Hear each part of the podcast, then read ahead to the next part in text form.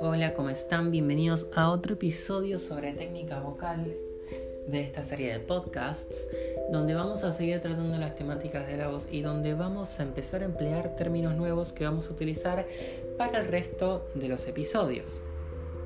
Bien, este episodio en particular va a estar totalmente relacionado con el episodio que sigue sobre voz mixta, así que por favor si quieren comprender bien la voz mixta, presten suma atención a este episodio que se va a tratar sobre el twang el twang, el squeal, el ringing, ¿no? el filo en la voz, como lo quieran llamar, el, estrechamiento del esfínter. Em, el twang en la voz va a ser una de las cosas más importantes que vamos a tener que tener en cuenta a la hora de eh, entrenar y de tener conciencia sobre nuestra técnica vocal porque nos va a ofrecer un montón de distintas gamas de sonido y lo vamos a poder combinar con un montón de, efectos y calidades vocales, desde el belting hasta la voz mixta y de la voz mixta hasta la distorsión inclusive. Así que el twang es algo que sí o sí va a haber que entrenar para tener una voz balanceada. Bien, ¿qué es físicamente el twang? Nosotros vamos a tener nuestra laringe, ¿se acuerdan de lo que era la laringe? Los hombres si se ponen un dedo en la garganta van a ver que hay como una nuez que ese es el cartílago tiroides, y ahí van a estar sus cuerdas vocales. Esa básicamente, para que tengan una pequeña introducción, es donde va a estar la laringe. Por encima de la laringe, bueno, nosotros tenemos todo lo que sería el tracto vocal, la orofaringe. En esa área específicamente de la orofaringe es donde se va a generar el tuan, donde se va a generar el esfínter epiglótico, donde se va a formar ese embudo epiglótico.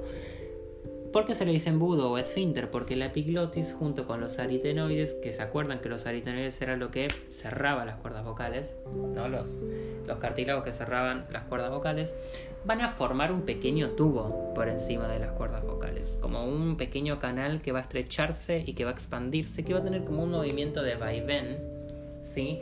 que va a, a regular la intensidad de nuestro sonido, por así decirlo. ¿Por qué intensidad?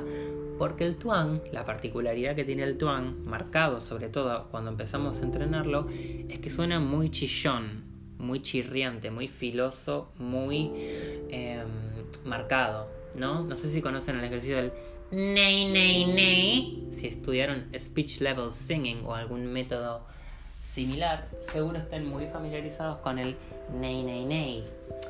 Em, entonces, ese tipo de sonido es lo que em, va a caracterizar el tuang, un sonido chillón, filoso, al principio nasal. Si bien no es pura nasalidad, que fíjense que la nasalidad es cuando el paladar blando claramente desciende y se genera como este sonido ah, ah, apretado, como que está a la nariz. Em, es un tuang nasal que no nos va a servir del todo para cantar. ¿Por qué? Porque esta nasalidad puede sacar proyección en la voz. Entonces, esa nasalidad tan marcada que genera este sonido no nos va a servir del todo para cantar. Entonces, si no nos va a servir del todo para cantar, no la vamos a utilizar, eh, al menos no la mayoría del tiempo. Lo que vamos a utilizar de ese tuang va a ser lo que se genere en la orofaringe o en el esfínter epiglótico, el tuang oral. Em, ese tuang oral lo vamos a poder encontrar de un montón de maneras. Fíjense que los bebés cuando lloran generan este sonido tan metálico, fuerte, potente, ¿no? Como, como este sonido que se escucha re fuerte y que no lleva nada de esfuerzo. es porque están utilizando el tuang, básicamente. O si hacen, qué sé yo, la risa de una bruja, también pueden notar como, como ese sonido chillón, ¿no? Un poco em, que suena así, marcado, que, está muy, muy, muy, muy en lo que le dicen la máscara, ¿sí? Que lo sienten bien atrás de los dientes, que es un sonido em, que tiene como esa característica de sonar muy brillante. Entonces ese brillo es el que queremos del tuang. Pero no queremos que suene obviamente así todo el tiempo, porque imagínense que cantar todo el tiempo como en el ney ney ney no va a ser lo más estético. eh, cuando estamos entrenando el, sonido del tuang va a ser siempre un sonido que no es lindo estéticamente. Así que no se preocupen por eso porque al principio la gente no lo encuentra justamente porque se preocupa en sonar lindo. Y la verdad es que para encontrar el tuang tienen que sonar feo. Em, así que no juzguen el sonido de su voz y si suena feo el tuang así de chillón lo están haciendo bien. Porque después van a aprender a darle forma. Y acá es donde viene el entrenamiento de este sonido, ¿no? Porque este sonido que es súper interesante y que nos va a dar tanta flexibilidad a la hora de querer encontrar distintas calidades vocales como el belting, la voz mixta, incluso la distorsión, va a poder aplicarse en prácticamente toda la voz. Si es como un brillómetro, del 0 al 10 vamos a poder elegir qué graduación poner de tuan y poder eh, combinarla con esas calidades para poder eh, lograr el sonido que nosotros queremos. Este tuan lo van a poder encontrar ya dije, de un montón de maneras, pero vamos a dar algunos ejercicios eh, básicos para que podamos ir practicando la sensación. Tenemos el del ney ney ney, que ya lo conocemos. Hacemos ney ney ney ney ney, la escala simple. Ney ney ney ney ney ney ney ney ney ney ney ney ney ney ney ney ney ney ney van a estar todo el tiempo en ese lugar. Ahora, una vez que ya lo hayan encontrado y que vengan entrenando esta sensación de sentir la voz más eh, filosa, con más proyección, vamos a tratar de graduarlo un poco. Si yo hago ese sonido,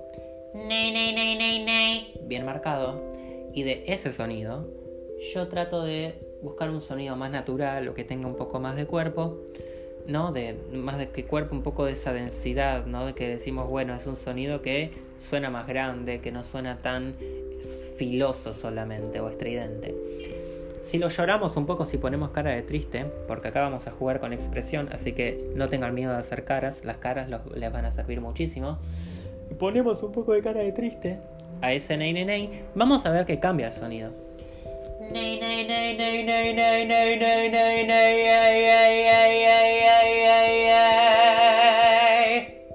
Sigue habiendo tuan, pero no está marcado. No está tan marcado como en el ney ney ney ney ney. Sí, no tiene ese sonido característico.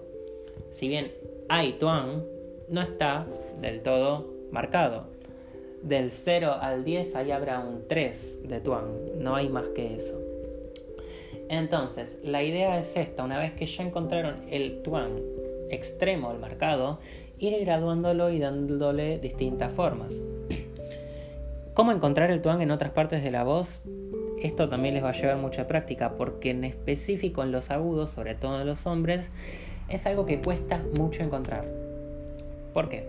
Porque los hombres por lo general están, estamos, pero están la mayoría de hombres que tienen voces más graves, un barítono por ejemplo, están muy acostumbrados a cantar con una voz que tiene más peso, que no tiene un tuang tan marcado. Una voz más de pecho, ¿no? Todo el tiempo. Entonces, una vez que queremos pasar a la voz de cabeza o a los agudos y queremos encontrar este tuang, vamos a a veces encontrar una traba. La idea para encontrar ese tuang en la zona aguda de la voz es controlando la fuerza y el exceso de aire, que de esto ya habíamos hablado antes. Así que siempre que lo busquen en los agudos, ¿sí? esa N en la zona alta de la voz, nunca tomen mucho aire, porque si se llenan como una aspiradora de aire, como yo siempre digo, van a generar que después, sin darse cuenta, suelten muchísimo aire y suene algo como y haya constricción y no les deje eh, seguir subiendo o no les deje producir el sonido libremente. Así que nunca tomen mucho aire y nunca condicionen a la voz a que apriete. Nunca lo busquen como un sonido forzado porque el tuan, el volumen, ya lo va a generar él. No necesitas vos ponerle más volumen, ponerle más aire y ponerle más fuerza para encontrarlo. El tuan va a generar solo ese volumen. No busquen este sonido mediante el esfuerzo y mediante el volumen exagerado, forzado del exceso de aire, porque eso va a generar tensión y constricción. Entonces, lo pueden hacer en cualquier parte de la voz, más grave o más agudo. ¿Sí? Y una vez que ya tengan este sonido de N o de cualquiera, van a ir moldeándolo. Las formas de moldearlo, como ya había dicho, pueden ser mediante el llanto, mediante esta sensación de tristeza, pueden buscar como, como esta sensación que va a hacer que se incline un poco el cartílago tiroides. Y también pueden em, encontrarlo mediante una sensación de bostezo, pero ojo con esto. ¿Por qué? Porque si bostezamos, va a hacer que la laringe, primero que nada, baje de golpe. Segundo, tomemos mucho aire. Y tercero, oscurezcamos demasiado, ¿no? Como que se vaya de golpe el tuan. Y eso no va a ser lo que, lo que queremos. Si venimos de la NG, de la N o de cualquiera de estos sonidos, yo por ejemplo voy a usar el ney, ney, ney, ney, ney, ney, y lo bostezamos un poquito, va a pasar algo como esto. Ney, ney, ney, ney, ney, ney, ney, ney, ney, ney, ney. Va a descender un poco la laringe, va a generar un poco más de espacio, va a, a crear ese, ese sonido un poco más oscuro, pero no va a ser un bostezo completo. No va a ser esto. Y termina así. Porque eso, aparte de no crear el sonido que capaz estemos buscando, va a hacer que terminemos ahogándonos, ¿sí? No queremos trabar la laringe y dejarla en esa posición todo el tiempo, ni tampoco queremos sacar de golpe el tuan. Queremos seguir teniendo el tuan, pero queremos darle otro sonido. Em, así que espero que encontrando estas formas del llanto, del bostezo, el mini bostezo, no bostezo, el mini bostezo, la sensación de bostezo, em, vayan a darle forma a ese tuan.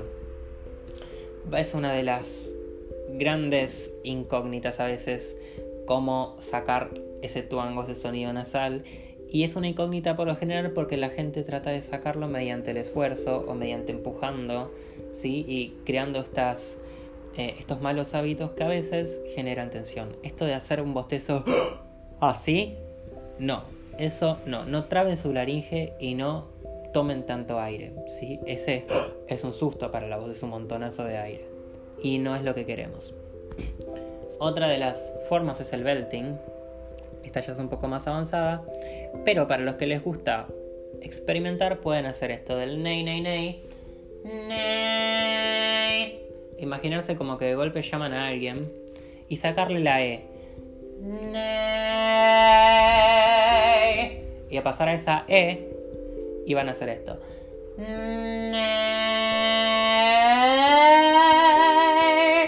Y la van a llevar capaz a una nota más aguda o una nota que esté bien ahí en el medio, pero nunca van a sacar em, esa sensación que genera la N. Siempre fíjense de que la N, la sensación que genera la N, que fíjense que por lo general atrás de los dientes van a sentir una vibración que le dicen la máscara, que es la vibración que genera el tuan. Siempre tiene que estar en ese punto, si siempre te van a tener que sentir ahí esa vibración. Si se va por alguna razón es porque capaz el tuan se corrió un poco. Entonces esa N, mm, sacarla con la vocal que estén haciendo yo, por ejemplo la E.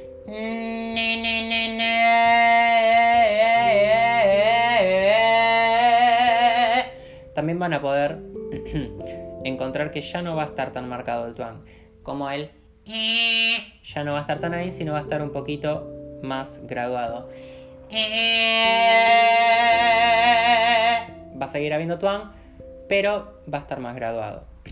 Entonces, va a haber un montón de formas de graduar el tuan, pero siempre fíjense que el esfuerzo y el volumen exagerado y tratar de empujar o de mm, tomar más aire porque piensan que eso los va a ayudar, no va a ser la opción. El tuan es un sonido súper marcado al que van a tener que darle forma. Esta es la base para poder empezar a dominarlo. Así que si ya entendieron cómo encontrarlo y si lo encontraron, practiquen esto para ir, a ir dándole forma, como el llanto, eh, la sensación pequeña de bostezo, o esto de poner más cricoide ¿no? y, y buscar como un llamado o cambiar la vocal de... Mm, eh, perdón, no cambiar la vocal, sino sacarle la consonante.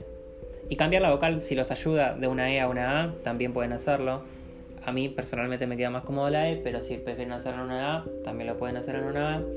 Eh, pero de sacar la consonante y tratar de mantener el twang también puede servirles. Eh, que se quede siempre la voz en ese lugar. Entonces, hay un montón de maneras de graduar el twang, pero siempre fíjense que nunca están esforzándose para conseguirlo. Espero que les haya servido porque este podcast en particular va a estar muy relacionado al que sigue, que es el de la voz mixta. Así que estén atentos porque se van a venir muchas novedades y espero que les esté ayudando a encontrar el sonido que quieren. Nos vemos en el siguiente podcast.